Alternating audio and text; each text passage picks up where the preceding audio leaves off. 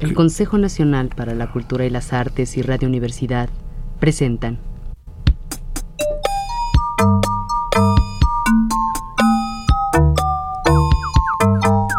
No sé cuándo nací.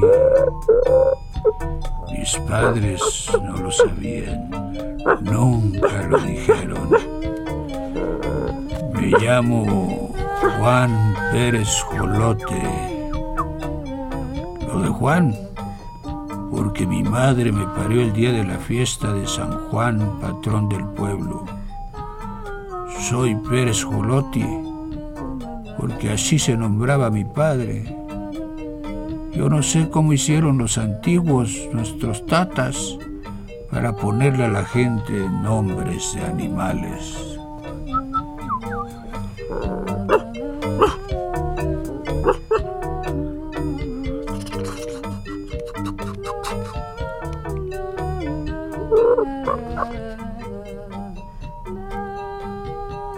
Llave del tiempo. La clave del tiempo. La nave del tiempo. El ave del tiempo. De Ricardo Posas, Juan Pérez Jolotti.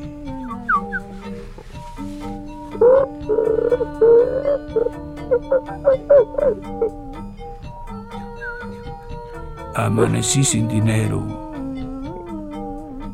Triste estaba yo sin un centavo, sin que comprar mi comida.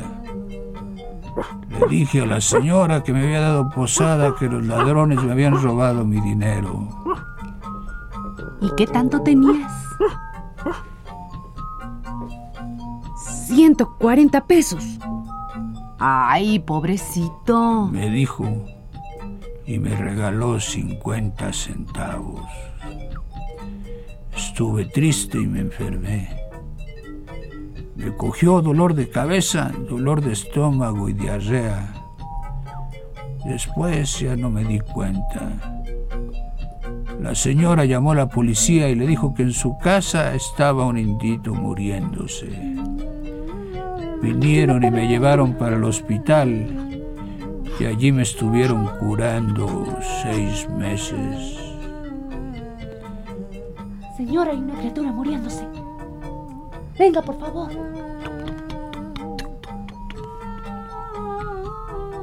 Cuando medio sané, empecé a ir a la plaza por lo que necesitaban en el hospital para los enfermos y me pagaban un peso al día y la comida. Estuve un mes trabajando. No me dejaban volver a mi casa porque no estaba bien aliviado. Una vez le dije al que estaba cuidando a los enfermos, Yo me quiero salir ya de aquí. Quiero volver a mi tierra. ¿aguantas a llegar a tu tierra? Parece que sí aguanto.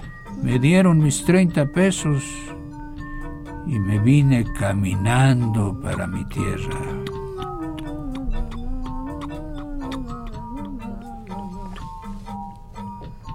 De Tuxtla vine a quedarme a Iztapa y de Iztapa para mi casa hice medio día de camino.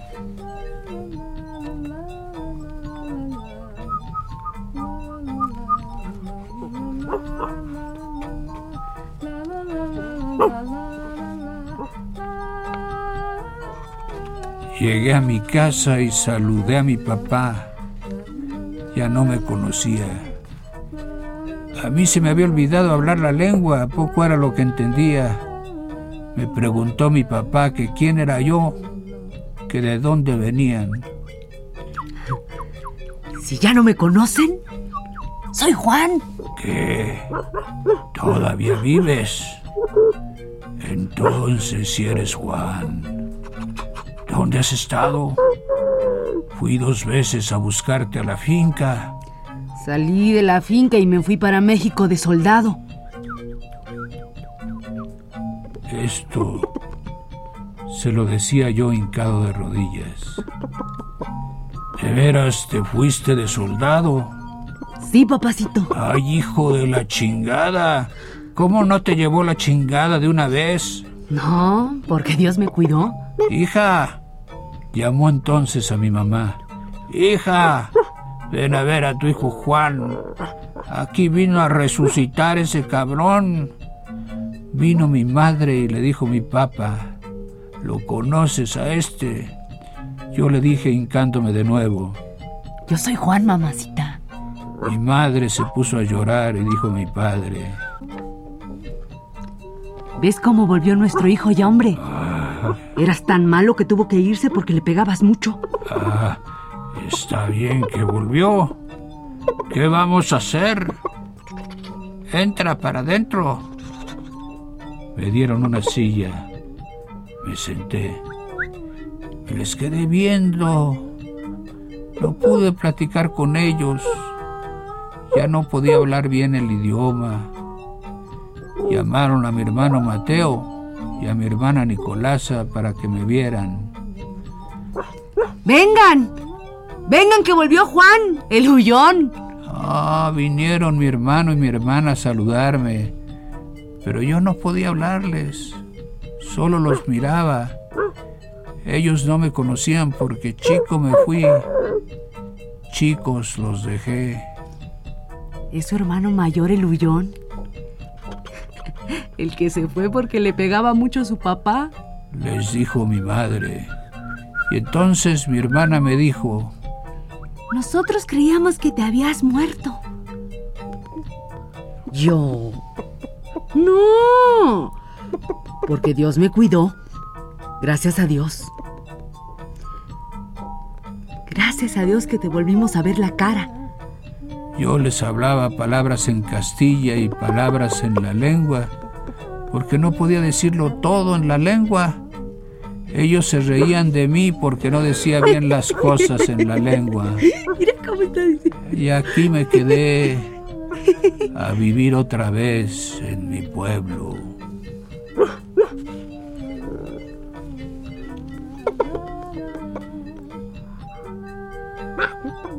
La primera noche desperté cuando mi padre inclinado soplaba sobre el fogón.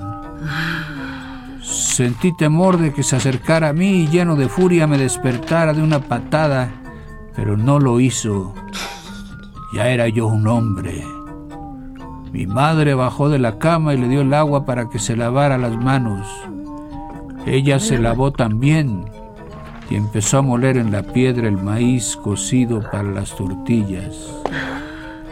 Todos nos sentamos alrededor de la lumbre para calentarnos y yo me quedé mirando las llamas, cómo envolvían el comal en que se cocían las tortillas. Mi padre empezó a hablar de las cosas que se decían en el paraje. A Rosa, la mujer de Mariano, se la habían llevado los mayores al pueblo. Decían que lo habían visto con un muchacho en su casa cuando Mariano andaba trabajando, que ella lo llevó para que durmieran juntos los días que iba a estar Mariano trabajando en las fincas. Mi madre dijo, ¿Cómo hay mujeres malas? Por eso los hombres les pegan.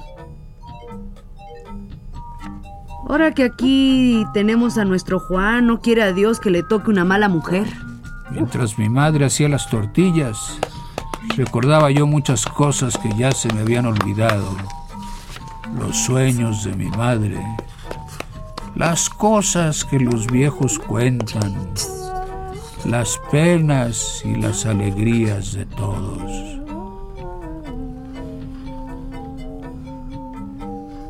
Pasadas tres horas, el día empezó a aclarar. El sol se apareció detrás de los montes. Mi madre puso unas brasas en el incensario de barro y salió a recibir los primeros rayos del sol. Echó copal al brasero, se hincó, besó la tierra y pidió al sol salud y protección para todos.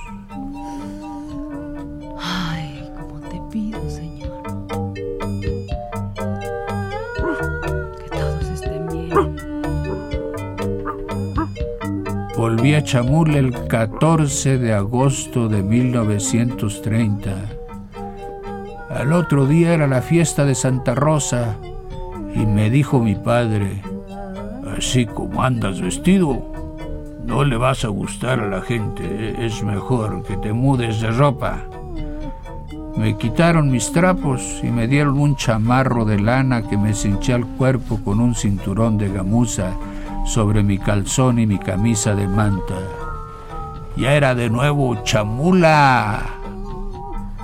Pero no me hallaba con este vestido. Tenía miedo de salir de mi casa, no quería que me vieran. Estaba triste y no fui a la fiesta. Los primeros días estuve en la casa ayudando en lo que se necesitaba. Iba a traer leña todos los días, limpiaba la milpa, removía el corral de los carneros. Yo estaba triste, ya no sabía vivir como chamula. Y entonces pensé, ¿para qué vine a mi pueblo? ¿Qué me hizo venir? Si no pude estar aquí cuando era chico. Ahora que todo lo veo tan raro, que no puedo hablar como la gente y que se me han olvidado las costumbres. ¿Qué voy a hacer? Me da vergüenza vestirme como chamula. Y si me visto así, me veo feo. No puedo salir al pueblo. Siento que me miran mal, que hablan de mí. Mi padre había oído lo que decía la gente cuando me veían. Mira, ya vino Juan. Dicen que anduvo matando gente. Anda muy alachinado. Yo ya no quería estar en mi pueblo, pero tampoco pude irme otra vez. Y me quedé en la casa trabajando, oyendo a mi madre hablar la lengua. Y así estuve muchos días junto a ella como si hubiera sido un niño. Me daba gusto pensar que ya tenía yo mamá otra vez y empecé a sentirme de nuevo contento junto al calor de la lumbre que ardía en medio de la casa. Luego vino la fiesta de San Mateo, Corpus Christi.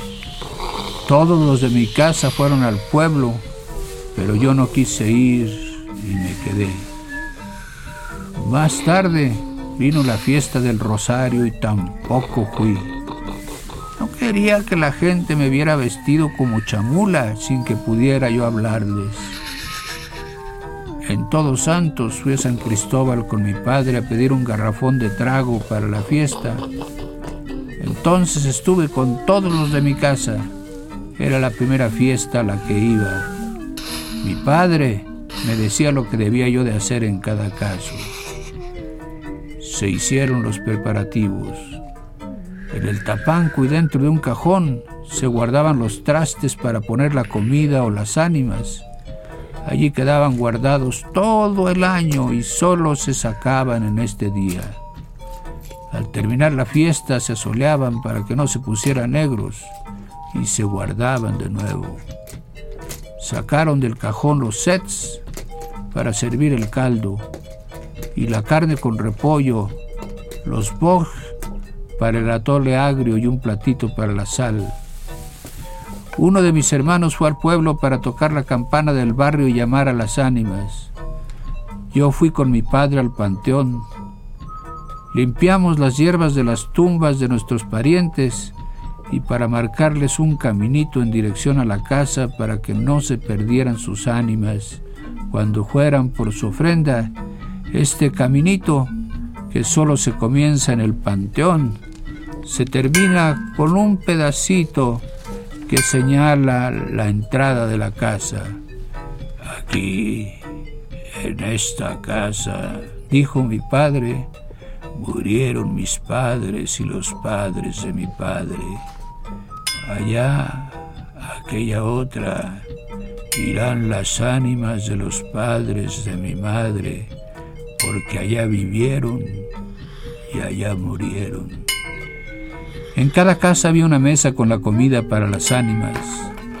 La mesa para las ánimas de nuestros parientes tenía flores hembras, potse, nishin y juncia. A las ánimas se les ponían dos pedazos de carne cocida en caldo con repollo, tres pilabil, tres chenculbaj y un guacal de pajalul para cada una. A mi madre le ayudaron a preparar la comida y a ponerla sobre la mesa.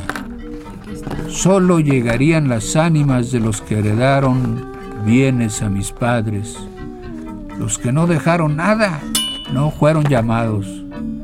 Mi madre llamó a las ánimas por su nombre, a sus padres, a sus abuelos, a los padres y abuelos de mi padre, y les dijo, Vengan a comer, vengan a sentir el sabor, vengan a sentir el humo de lo que ustedes comían.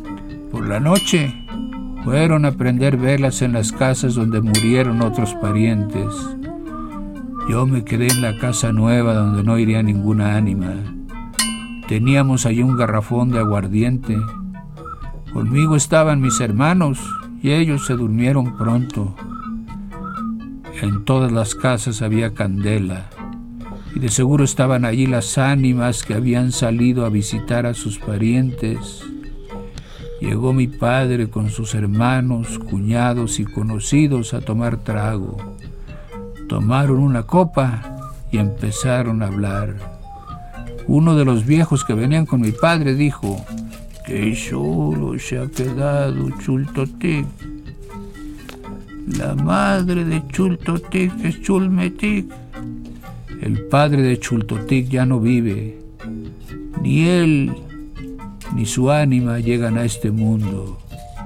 Murió hace mucho tiempo. La Virgen Chulmetic lloró mucho cuando murió su señor. Entonces su hijo Chultotic le dijo nada más y nada menos. No llores, madre, que mi padre volverá a los tres días. Cambio, si lloras, no volverá nunca más. Chulmetic lloró mucho sin oír las razones de su hijo. Y el padre del sol no regresó más. Si nuestra madre, Chulmetic, no hubiera llorado, todos los hombres y mujeres que mueren volverían al tercer día después de muertos. Por eso, todos los días va Chultotic a Lolontic a ver a su padre y a los que han muerto en cada día y que ya no volverán. Solo sus ánimas salen hoy a visitar a sus parientes.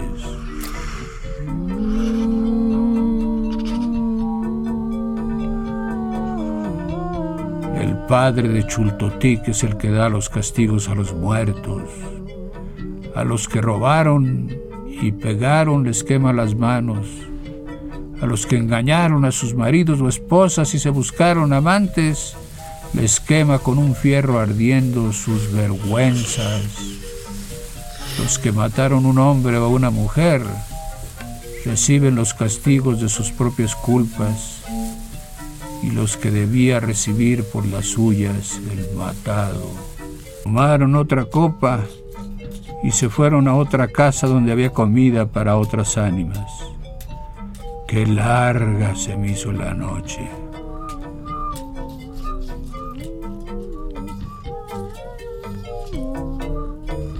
Cuando amaneció, fueron mis hermanos a recoger los platos a la casa donde llegaron las ánimas, y al mediodía se distribuyó la comida que las ánimas habían dejado.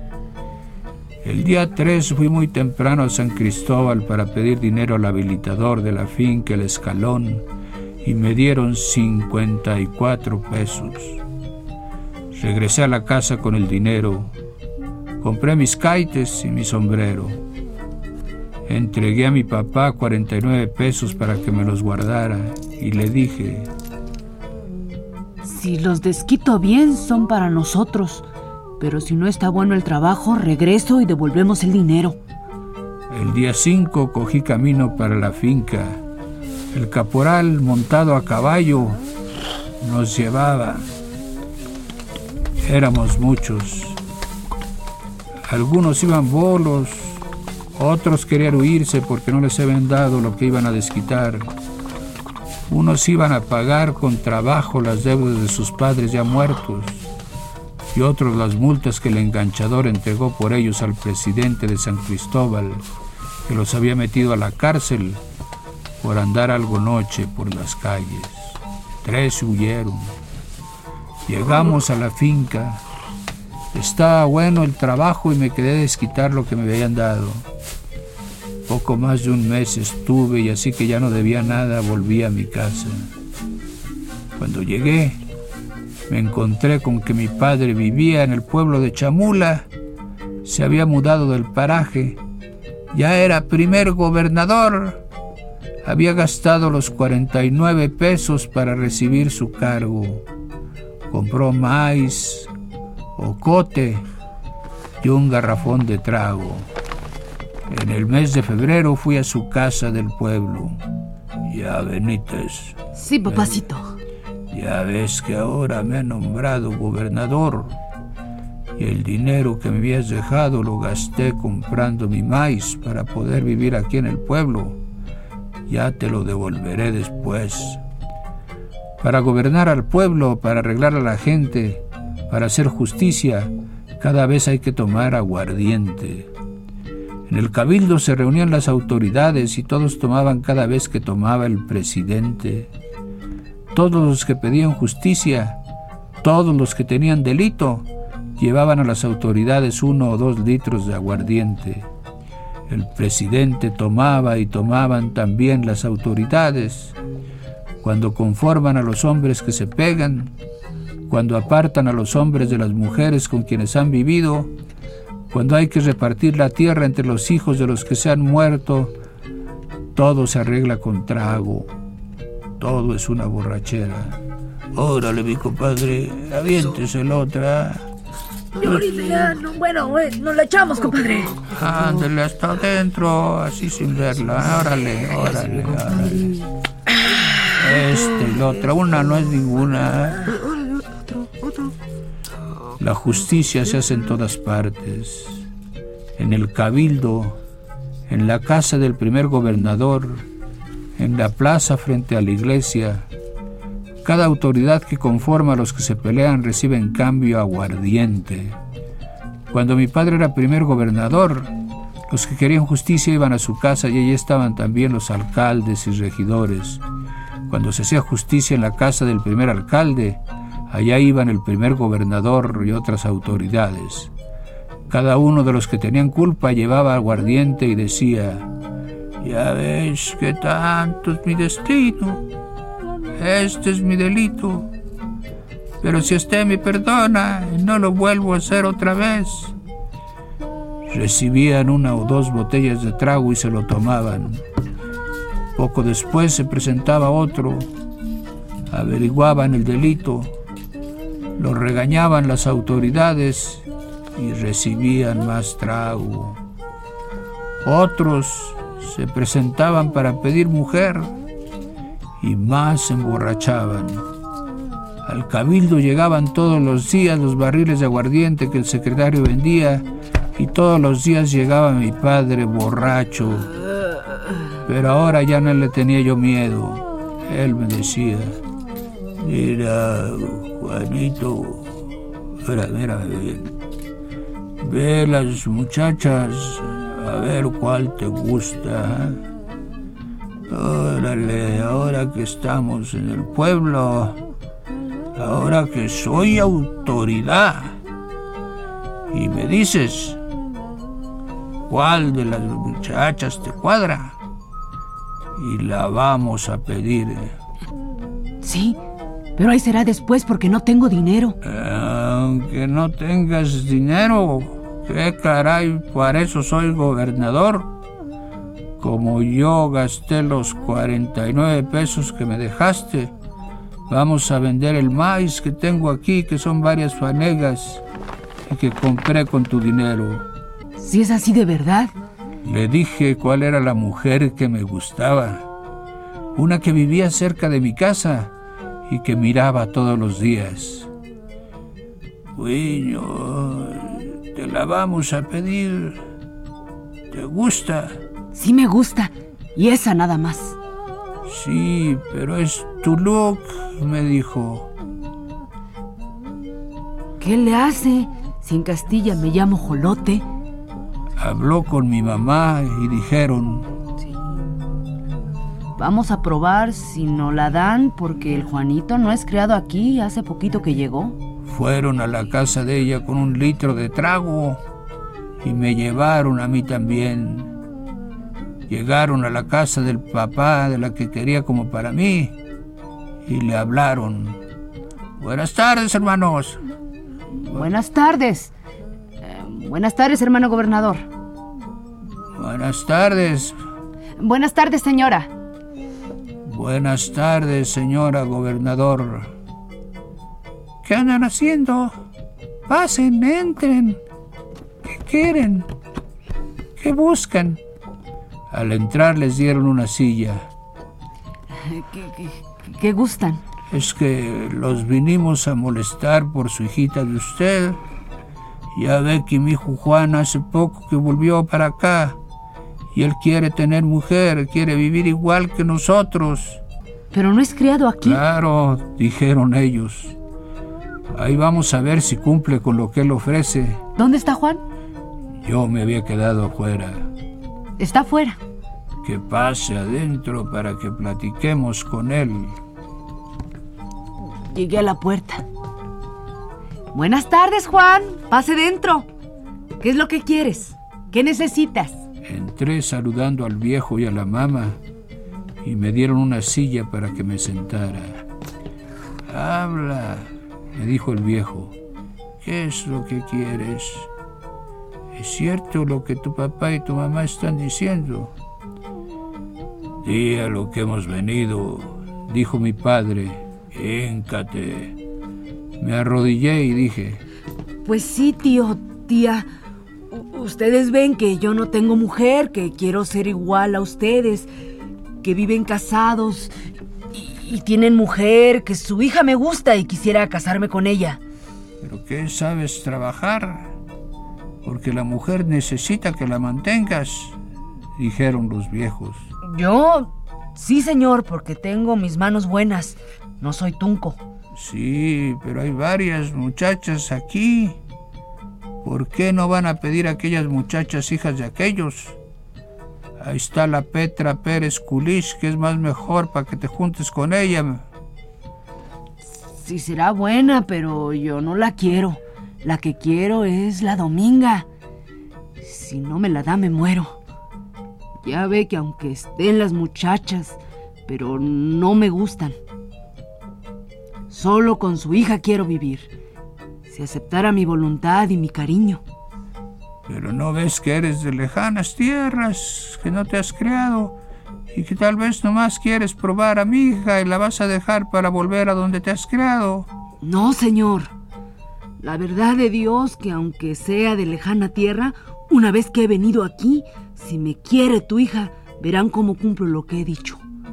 Lo que quiero es vivir en nuestro pueblo y dar servicio como ustedes lo están dando. Y así continuó la ceremonia.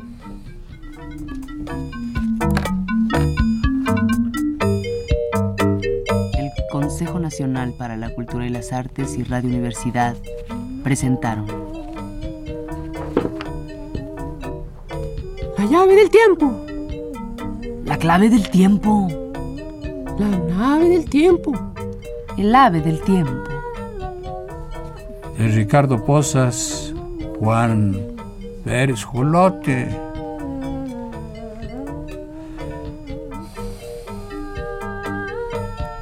Narración, producción y dirección, Juan López Moctezuma. Música en vivo de Hilario y Miki. Participaron Ernesto Monge, Osvaldo Hernández, Francisca Vargas y en los controles Miguel Ferrini.